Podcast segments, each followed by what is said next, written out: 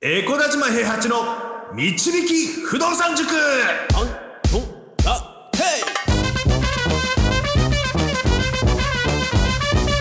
この番組は私エコダ島平八と不動産塾の右明かし担当 JJ でお送りします。は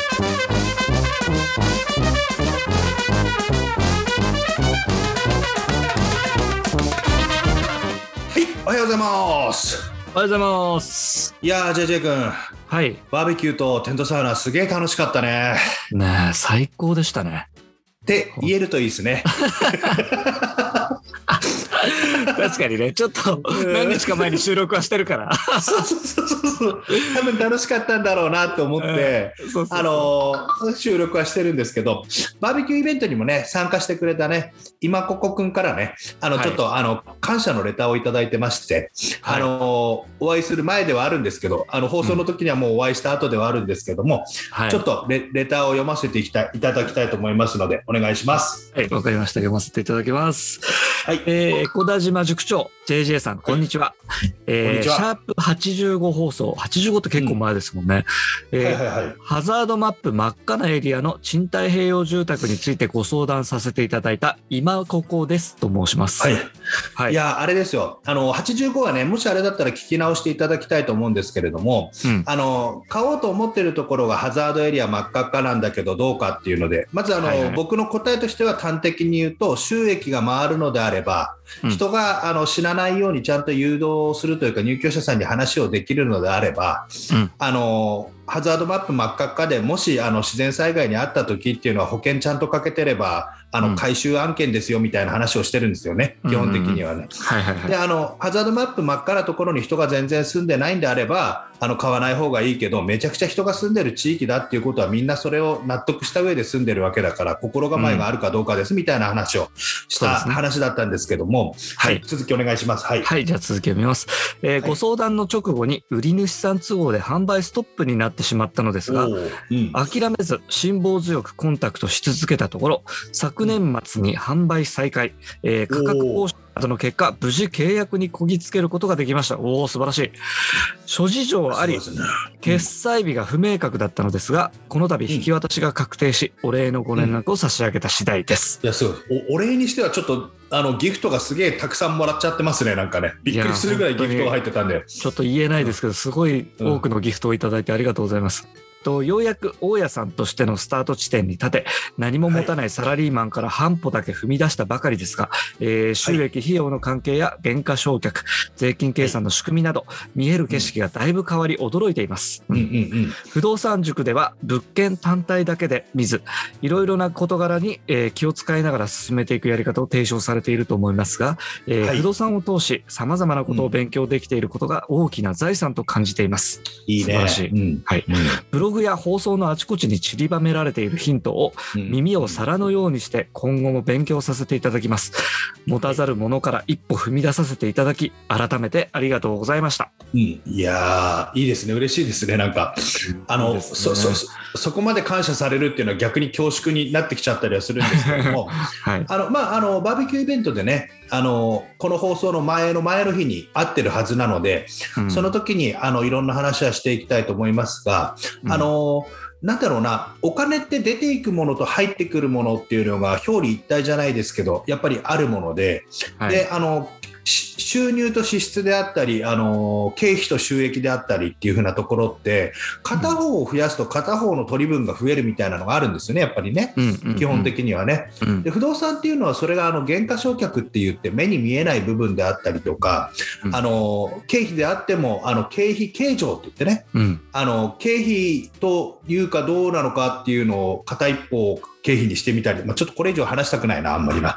でもなんかねいろんなことをすることによって手元にお金を残すことっていうのはすごいできるようになることだなとは思ってるので、はいはいぜひね、あの多分ですけども、バーベキューで会った時に今ここ君とはすごくそこら辺の話をしてるんだと思います、きっと。うん、そうですね。うん、いやあのこの感謝の気持ちをいいただける感謝のレターをいただけるっていうふうなギフトをいただけるっていうことも含めてなんですけども、うんあのこれね、だから逆に言うと僕にとってはあれなんですよね、前回の放送であのいただいた恩に対して返していくっていうようなことを言ってたじゃないですか。はい。僕が、あのー与えたものに対してよりいっぱい返ってきちゃってる感じがするんですよね、これこういうふうになってくるとね。うん。あのやっぱりあの直接的に言ってることって少なくて、あんまり。うううんあのヒントは散りばめてるけど、できるだけぼかして伝えるよっていうのが僕のあのずる賢い手法になってるので、うん基本的には。うんなんでかって言ったら、その直接的に教えたことをなんか違った風に解釈する人っていうのが一定数いて、やっぱりね。うんうんうん、その直接的に言っちゃった時にあの違った解釈されてあの全部の部分じゃなくて一部分だけ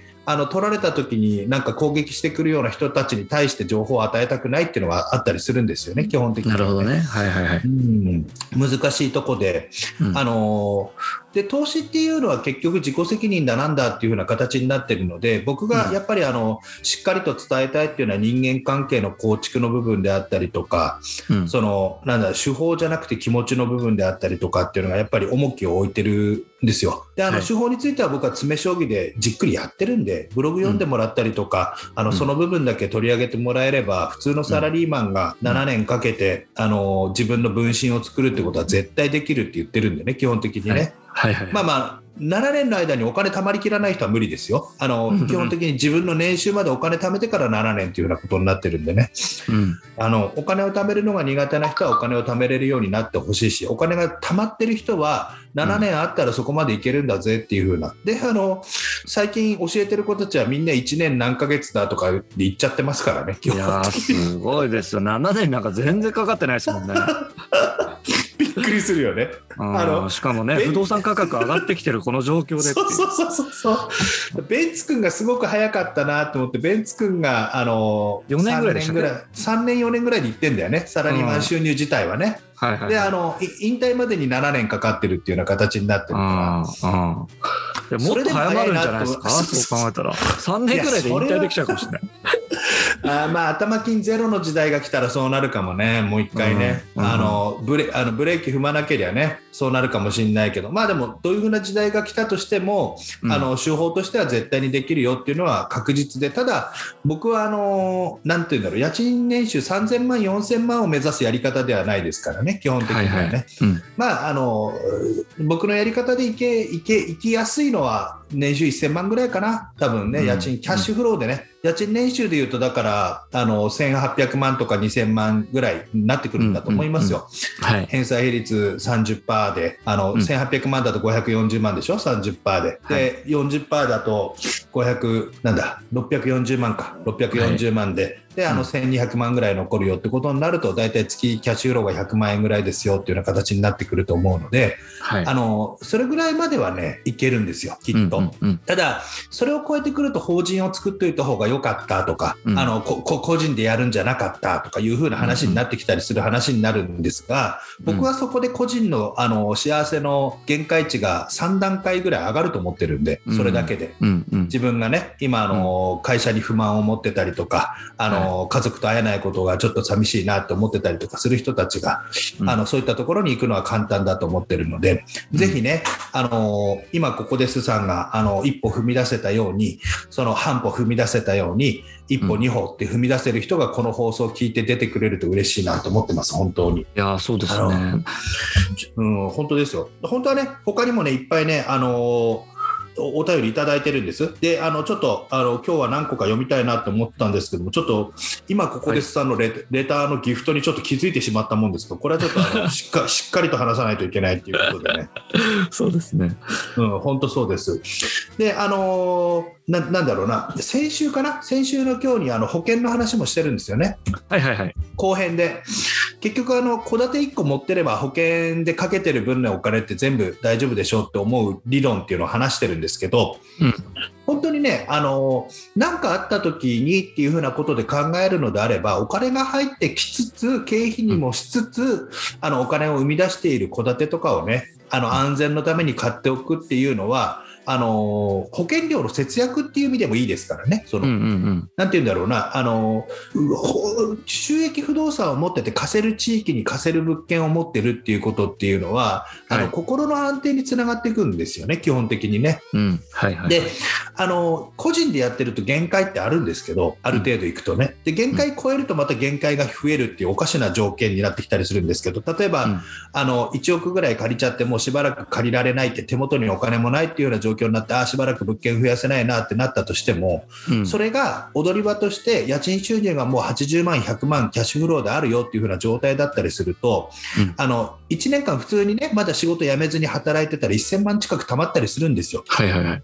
じゃあ例えばですよ、うんあのそこから1億の物件1000万の頭金で買おうとしたら買えないかもしれないけど、うん1500万の物件1000万頭金入れるから500万貸してくれって言ったら貸してくれるんですよ。うんうんうんでそうすると、もう融資が止まったと思ってても、融資を止まったんじゃなくて、条件が変われば融資ができるっていう風な状況になってって、また物件増やせるし、なんなら1000万で戸建て2つ買ってもいいんですよ。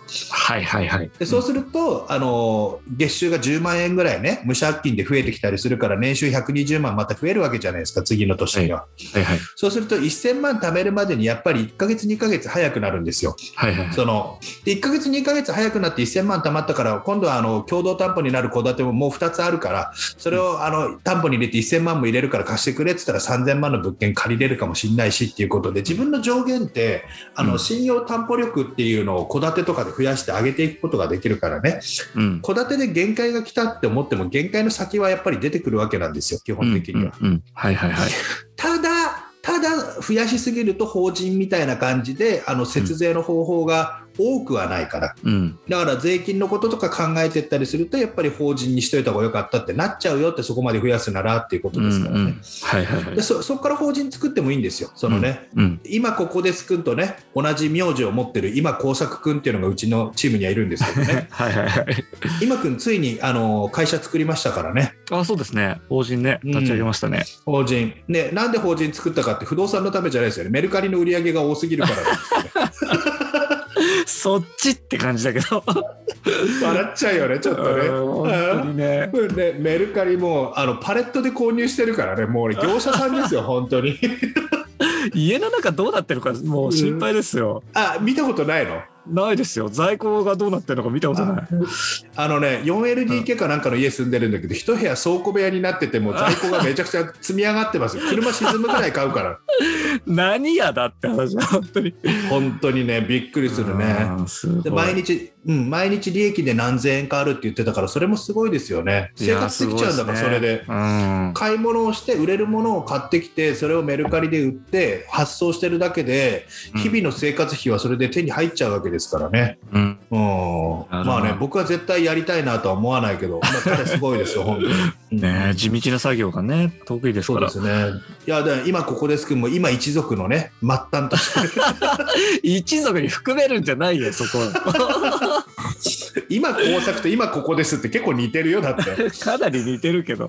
うん、イニシャル一緒だだからね。IK だからね。そうだね。確かに。ね。うん。まあ IK さんたちにねちょっとね頑張ってほしいなと思いますけども、い、やあのいいいいいことです。本当に一歩踏み出せてねあのこれもだから返済が進んでいけばあの、うん違う物件買うよとかあの不動産投資家としてちょっと伸びてきた時に住宅は1回売ってっていう風な時になった時にもとりあえずお金は減ってますからねしかも、あの家賃収入入ってくる物件っていうのは人が住宅ローン払ってくれてるのと一緒ですからね。入居してればね。うんうんうん。で入居してて、ただで住んで、住宅ローンは住んでくれてる人たちが払ってってなったら、買わない理由ないですからね、本当にそんなのはねう。んうんうん。賃貸併用住宅を住宅ローンで買えるならね、うん。ぜひあの今後もあのバーベキュー場では詳しく減価償却のお話とかしてると思うんで、うんあのためためになるような話ができればなと思ってます。はい、いや、こういうレターがね、一番嬉しいですね。本当ですよ、本当いや、ですよ。本当に、あの、ちゃんと塾長がアドバイスして、それを実行して購入できたっていうのがね、最高ですよね。うん、うん、つなげていきたい、こういうのは本当に。うん、そうですね。うんはいとはいいうことで、今日は以上ですかね。はい、そうですね。ははい。はい、じゃあ面白いと思った方はフォローお願いいたします。あとコメントとレターといいね、どんどん送ってください。よろしくお願いいたします。はいはい、じゃあ塾長今日もありがとうございました。はい、ありがとうございました。不動産は富を導く算数だこの番組はえ小田島平八と JJ がお送りしました。